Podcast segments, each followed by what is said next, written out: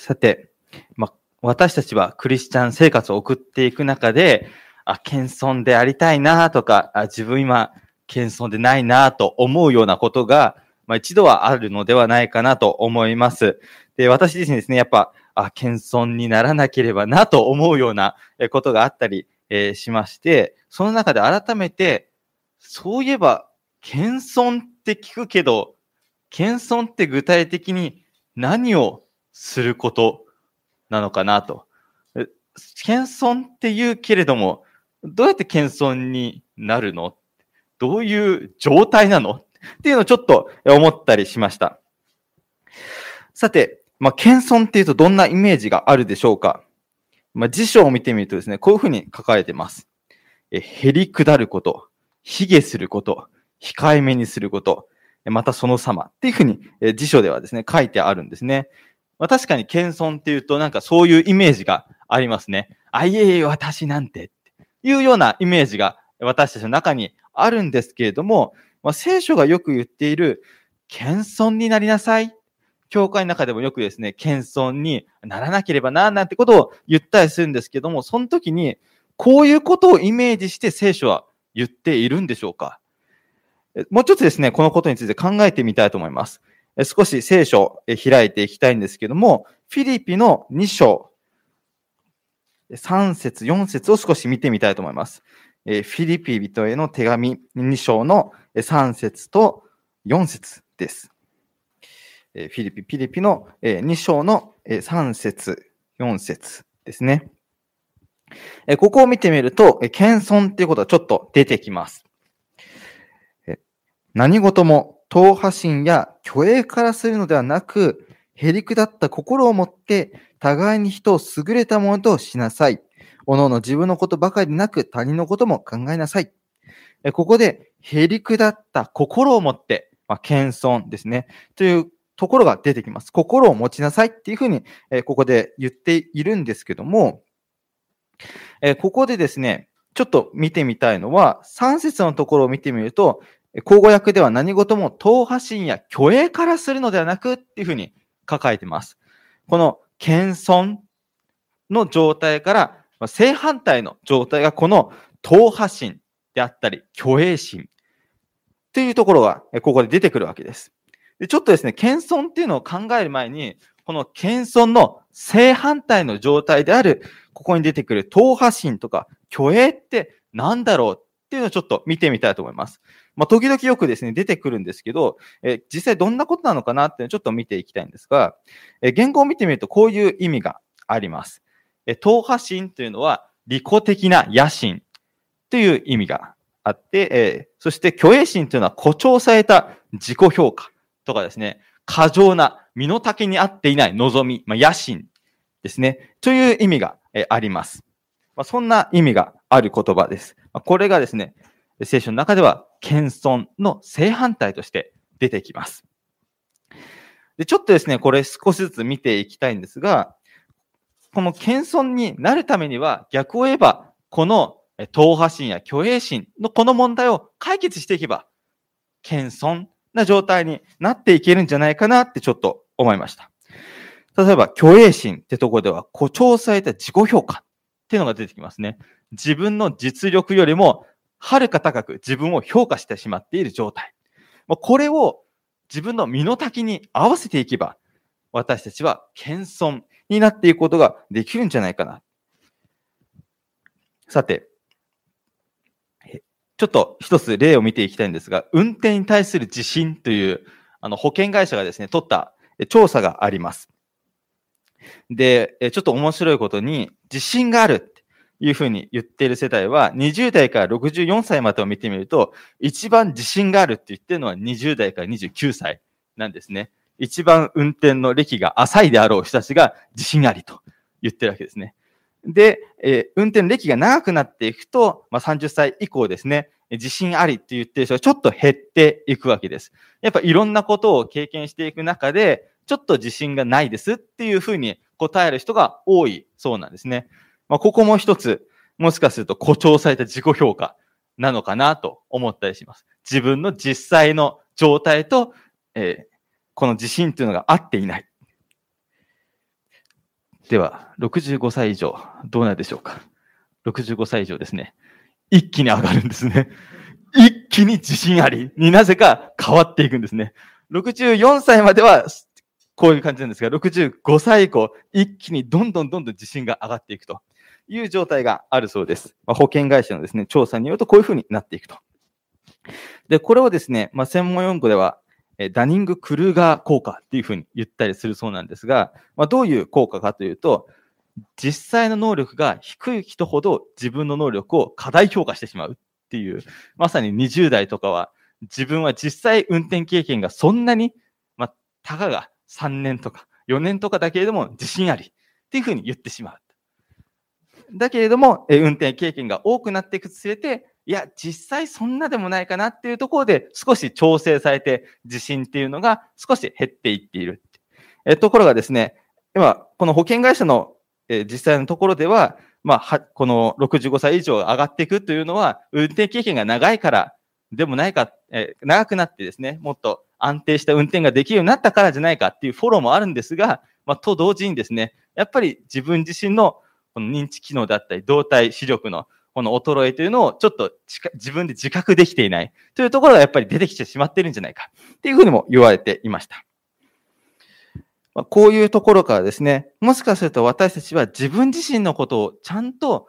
見ていくっていうことを恐れてしまっている、もしくはそれができていない時にですね、私たちは謙遜になれないのかもしれません。で、この根底には私たちはどこか自分の弱さというのを認めたくない。まあ、そんな思いもあるんじゃないかなと思います。第2コリントの3章の18節を見てみたいと思います。第2コリントの3章の18節第2コリントの3章の18節を見てみると、イエス様のように変えられていくステップが出てきます。イエス様のように謙遜な人物になっていくために欠かせないステップが、この第2コリントの3章の18節に出てきます。私たちは皆顔を覆いなしに主の栄光を鏡に映すように見つつ、栄光から栄光へと主と同じ姿に変えられていく。これは霊なる主の働きによるのである。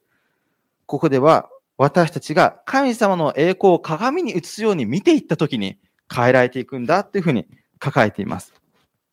私たちは鏡を見るようにイエス様を見ていく必要があります。イエス様から私たちの身の丈にあった評価というのを常にもらっていく必要があるわけです。で、面白いことにですね、この自分に対する自己評価というのが身の丈に合っていないで、どんどんどんどん高くなっている人というのは、困難に直面した時にすぐに折れてしまう。そうなんですね。自分に対して過剰な自己評価があるとき、困難があったときに折れてしまう。まさに自分が強いと思っているとき、実は弱い。っていうふうに、えー、心理学のですね、研究の中で言われているようです。で、これを見たときにですね、一つの聖句を思い出しました。え第2コイントの12章の7節から10節です。第2コイントの12章の7節から10節まさにさっきの聖句を踏まえてですね、このパウロの経験を少し見ていきたいと思います。第2コイントの12章の7節から10節そこで高慢にならないように私の肉体に一つの棘が与えられた。それは高慢にならないように私を打つサタンの使いなのである。このことについて私は彼を離れ去らせてくださるようにと三度も主に祈ったところが主が言われた。私の恵みはあなたに対して十分である。あなたの力は弱いところに完全に現れる。それだからキリストの力が私に宿るように、むしろ喜んで自分の弱さを誇ろう。だから私はキリストのためならば、弱さと侮辱と危機と迫害と行き詰まりとに甘んじよう。なぜなら、私が弱い時にこそ、私は強いからである。自分の過剰な自己評価、自分が強いと思っている時には弱いけれども、逆に自分をイエス様を通してしっかりと見ていくとき、自分の弱さと向き合っていくとき、パウロと同じように弱い時にこそ強いと言えるんじゃないかなと思います。さて、えさっき見ていったところでですね、え二つ、この謙遜と反対のものがありました。え虚栄心えー、誇張されてしまった自己評価、えー、身の丈に合っていない状態というのは、イエス様と向き合っていくことによって、え修正されていきます。じゃあもう一つですね、え見ていきたいんですが、え党派心っていうのが出てきますね。利己的な野心っていう意味が言語ではありますけども、えもう一つ聖句をちょっと見ていきたいと思います。それが第一ペテロの5章のところです。第一ペテロの5章の5節から7節ですね。第一ペテロの5章の5節から7節ここで若い人たちへのメッセージが出てきます。若い人たちに対して、ペテロがこれが大切ですよっていうふうに言ってるメッセージがあるわけですね。5章の5節から同じように若い人たちを長老たちに従いなさい。また、皆、互いに謙遜を身につけなさい。神は高ぶる者を退け、へりくだる者に恵みを賜うからです。だからあなた方は、神の力強い御手の下に自らを低くしなさい。謙遜になりなさいと。時が来れば、神はあなた方を高くしてくださるであろう。神はあなた方を帰り見見てくださるんだから、自分の思い煩いを一切神に委ねるが良いと。ここでですね、5節と6節で若い人たちに向けて謙遜になりなさいっていうふうに2回ですね、繰り返されて出てきます。面白いことに、その後にですね、謙遜になりなさい、謙遜になりなさいって言った後、7節で、神はあなた方を顧みてくださるんであるから、自分の思い煩いを一切委ねるが良いって書いてあるんですね。なんかちょっと不思議な感じがしませんか？謙遜になりなさい。謙遜になりなさい。自分の思い煩いを全部委ねなさい。あれ？謙遜になることと思い煩うことってなんか関係あるのかなって。ちょっと、えー、思ったんですね。で、パウロもですね、えー、他のところでこの謙遜と思い煩いっていうのを実はセットで出しているんですね。先ほど見た第二コリントのところで実は謙遜と思い煩いというのをセットで彼も出しているわけです。でちょっと考えてみるときにもしかすると私たちが何か謙遜になれないとき、謙虚な思いになれないときは、何か思い煩うことがあるときじゃないかなと思うんですね。私たちが心配事で囚われているとき、不安なとき、何か納得できないことがあるとき、そんなときになかなか謙遜になれない、謙虚になれない、じゃないかなと思います。何もなかったら別にこだわるところではないかもしれないけど、何か譲れないポイントがあるときは、心配事や不安、納得できないことがあるときにこそ、私たちはこうであるべきと、謙遜とは真逆の態度をとってしまうのかもしれません。利己的な、こうであるべきという思いに駆られていってしまうんじゃないかなと思います。不安なこと、心配なこと、納得できないときにこそ、こうであるべきという私の思いが顔を出していってしまう。神様はそんな私たちの思いをよくご存知です。だからこそ、謙遜になりなさいと言っているときに、神様は、私は全てを知っているんだから、任せなさいというふうに言われているわけです。全てを顧みてくださるんだから、自分の思い煩いを一切神に委ねるがよい。この一切というのは、この中で一番強調されていて、すべての心配事を委ねなさい。というふうに言っているわけです。もしかしたら、謙遜とはただ単になんか、卑下していくとか、いやいや、私なんて、ということを言っていくことではなくて、聖書の中に出てくる謙遜というのは、こういうことなのかもしれません。私たちがつぶやきたい、疑いたいような時、不安の中にある時、自分の中のこうあるべきというのが顔を出していった時に、それを捨てて、大丈夫。任せなさいというキリストの声を信じて、キリストに委ねていくこと。それが聖書で言っている謙遜さです。もしかしたら私たちが何か仕事で納得できないようなことがあるとき、いや、おかしいじゃないか、間違ってるじゃないか、なんて思うとき、自分が思う、こうあるべきというところからずれているとき、その指摘というのはもしかしたら正しいのかもしれません。でもそんな時にイエス様はこういうふうに言ってるわけです。大丈夫。任せなさい。分かってる。大丈夫。任せなさい。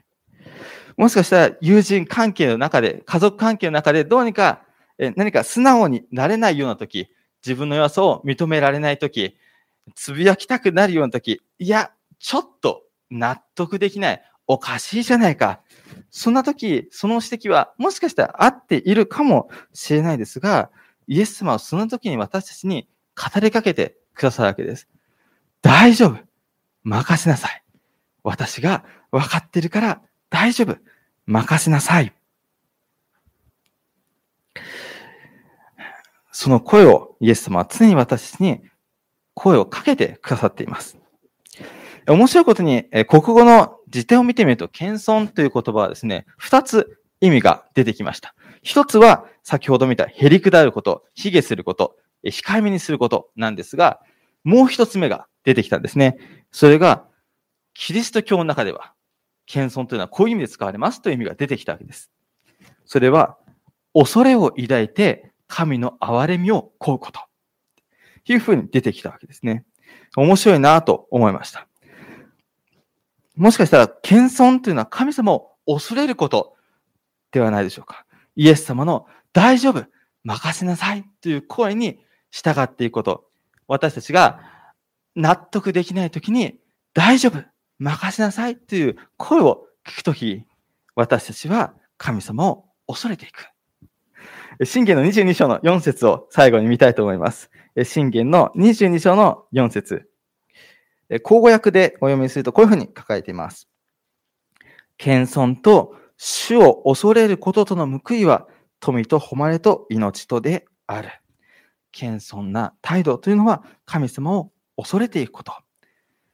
私たち、新しい一週間、もし心配事があるとき、何か不安なことがあるとき、何か納得できないとき、それが家族関係であっても、職場であっても、友人関係であっても、自分自身のことであっても、何かそういう時があった時、自分の中でこうあるべきというのが顔を出していった時、私たちはこの大丈夫、任せなさいというイエス様の声を思い出していきたいと思います。それこそが神様を恐れることだからです。このメディアはオーディオバースの提供でお送りしました。オーディオバースでは福音を広めるためにお説教やセミナーなどの音声映像の無料配信を行っています詳しくは http コロンスラッシュスラッシュ www.audioverse.org へアクセスしてください。